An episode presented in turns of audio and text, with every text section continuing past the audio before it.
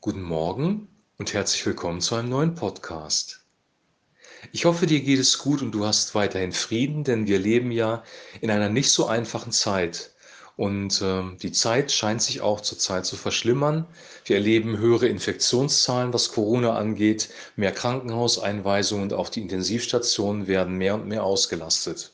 Das Ganze macht uns ein bisschen Sorge, vielleicht sogar Angst, weil wir wir fürchten, die Kontrolle zu verlieren. Und Kontrollverlust ist etwas, was ein Mensch sehr schwer wegstecken kann. Wenn wir an unser persönliches Leben denken und vielleicht schon mal Arbeitslosigkeit oder Krankheit durchleben mussten, wo wir auch die Kontrolle über unser Leben ein Stück weit verloren haben, dann wissen wir, dass uns das ein Gefühl geben kann, das so ein bisschen beängstigend ist. Angst, Furcht, vielleicht sogar Panik. Und diese Gefühle sind, wenn wir unser Leben selber sichern wollen, wenn wir alles im Griff haben wollen und verstehen wollen, verständlich. Im geistlichen Bereich ist es ein bisschen ähnlich. Wir gehen im Moment gerade durch das Neue Testament durch äh, mit dem Podcast und da gibt es Bibelstellen, die wir, die unser Herz zur Ruhe bringen, wo Jesus über den Frieden spricht, über die Liebe des Vaters. Aber es gibt auch Bibelstellen, die uns herausfordern und die wir vielleicht sogar als bedrohlich empfinden. Und dann steigt leicht so ein Gefühl des Drucks oder der Panik in uns auf. Und das ist auch normal hat mit unserem Weltbild zu tun, mit unserem Gottesbild.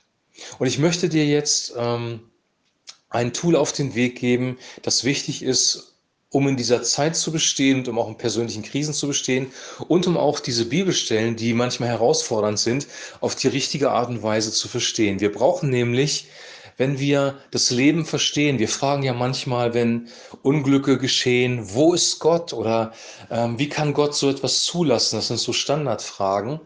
Und diese Standardfragen haben mit unserem Gottesbild zu tun. Und jetzt kommen wir zu dem Tool, ähm, das ich dir empfehlen möchte.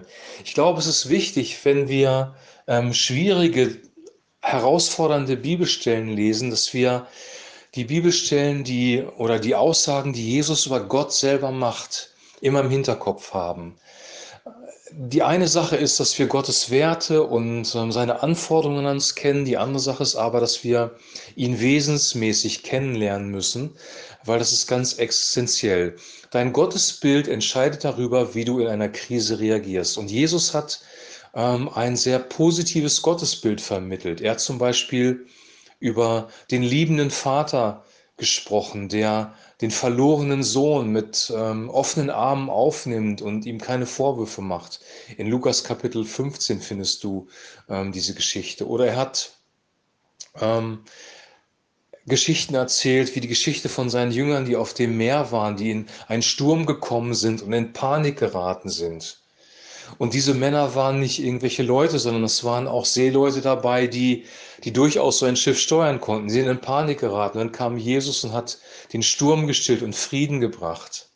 Oder die Heilung, die, ähm, wo Jesus den Vater wiedergespiegelt hat, wo er Menschen geheilt hat, Menschen in Nöten geholfen hat. Das zeigt, wie Gott in seinem Innersten ähm, als Person wirklich ist, nämlich voller Liebe, Barmherzigkeit und Gnade. Gott ist für dich. Und wenn du das weißt, ähm, dass Gott für dich ist, dass Gott ein guter Gott ist, dass Gott es gut mit dir meint, dass Gott ein Gott der Liebe ist und Liebe bedeutet mehr als das, was wir verstehen. Es bedeutet ähm, Güte, Gnade, also unverdientes Geschenk, Bundestreue. Gott steht treu zu dir, er wird dich nicht verlassen. Er ist für dich, er ist voller Barmherzigkeit. Das Wort Barmherzigkeit, ich habe das schon mal gesagt, kommt aus dem Bereich der Mutterschaft. Wer eine Mutter sich um ein neugeborenes Kind kümmert, so ist Gott barmherzig und wir sollen auch barmherzig sein. Wenn wir Gott so erkennen, wie er ist, dann wird das unsere, unser Verhalten in der Krise prägen, dann können wir zur Ruhe kommen. Wir versuchen ja meistens aus der Krise zu fliehen auf verschiedene Art und Weisen. Wir verdrängen das.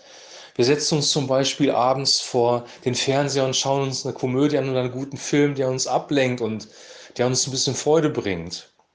Das Problem bei dieser ganzen Geschichte ist nur folgendes. Wenn du tatsächlich erkranken solltest, in das Krankenhaus kommst oder gar auf die Intensivstation, dann hast du keinen Fernseher mehr, der dich rausretten kann aus der Situation. Wir brauchen eine höhere Macht, die mit uns ist. Und das ist der Gott der Bibel.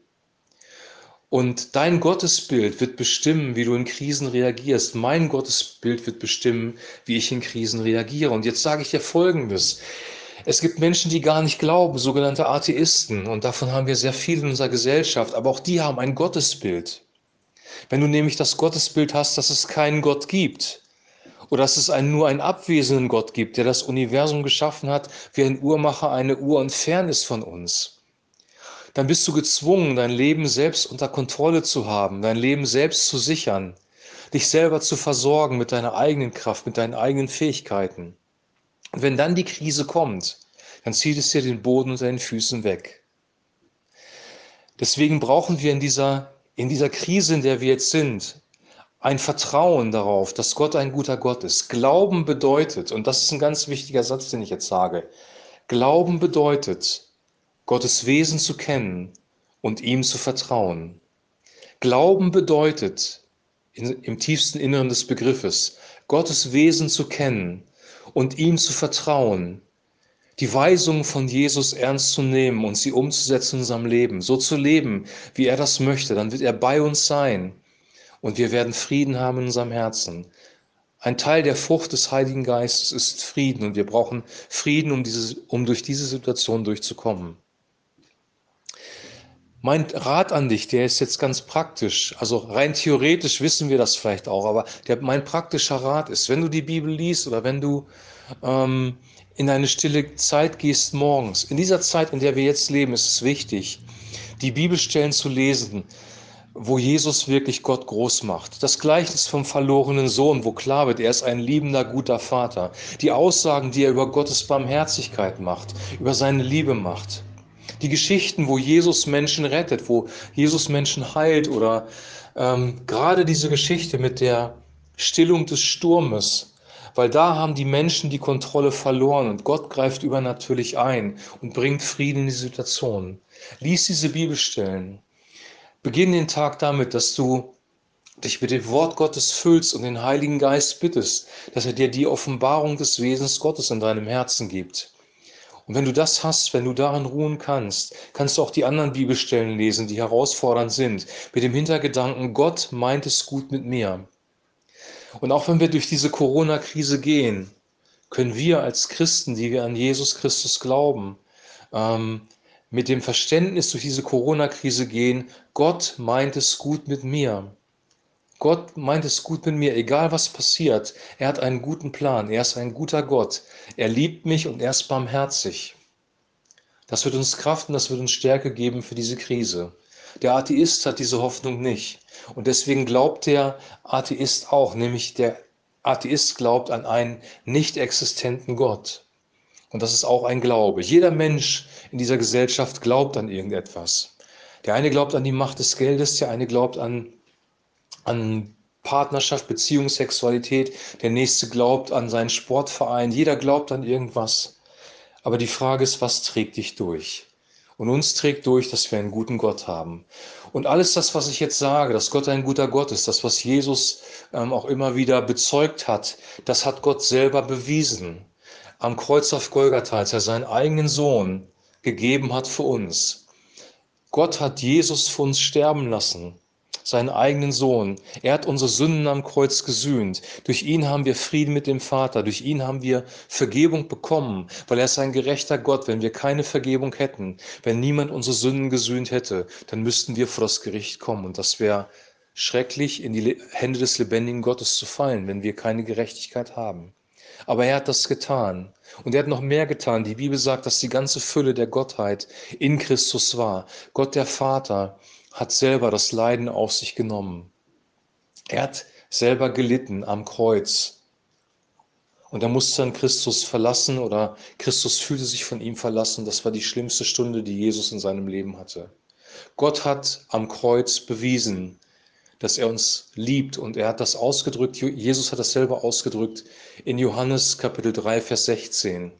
Denn so sehr hat Gott die Welt geliebt, dass er seinen eingeborenen Sohn gab, damit jeder, der an ihn glaubt, nicht verloren geht, sondern ewiges Leben hat. Und diese Bibelstelle, und das ist auch ganz, ganz wichtig zu wissen, bezieht sich nicht nur auf die Zukunft, bezieht sich nicht nur auf den Himmel, auf die Ewigkeit.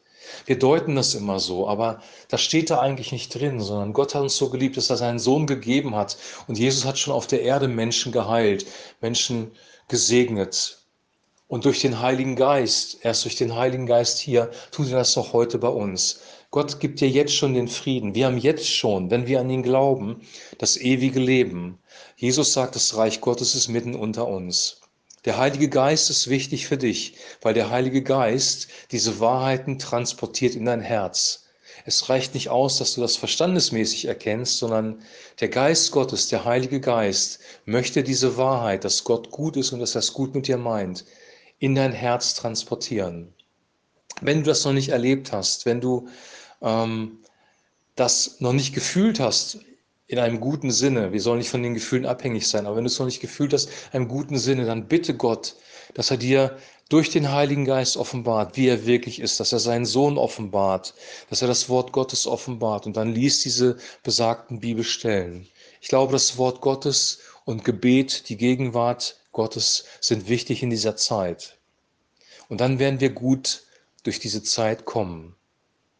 Ich wünsche dir jetzt von ganzem Herzen einen super gesegneten Tag heute und ich wünsche dir, dass dieser übernatürliche Shalom-Frieden, den Gott verheißen hat, dein Leben bestimmt und dich durchträgt durch dieses nächste halbe Jahr, das auf uns zukommt. Denn ich befürchte, wir werden keine einfachen Tage erleben und es wird noch schlimmer werden, aber wir haben einen guten Gott.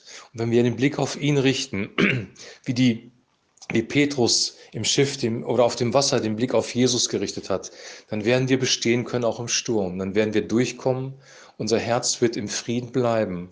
Und selbst wenn wir aus dem Frieden rausgefallen sind, weil wir angefangen haben zu zweifeln, dann greift seine Hand nach uns und zieht uns wieder raus. All das steckt in dieser Geschichte drin. Ich wünsche dir das. Ich wünsche dir, dass du diesen Tag jetzt genießen kannst. Genieß deinen Kaffee heute Morgen und wir hören uns morgen wieder. Shalom.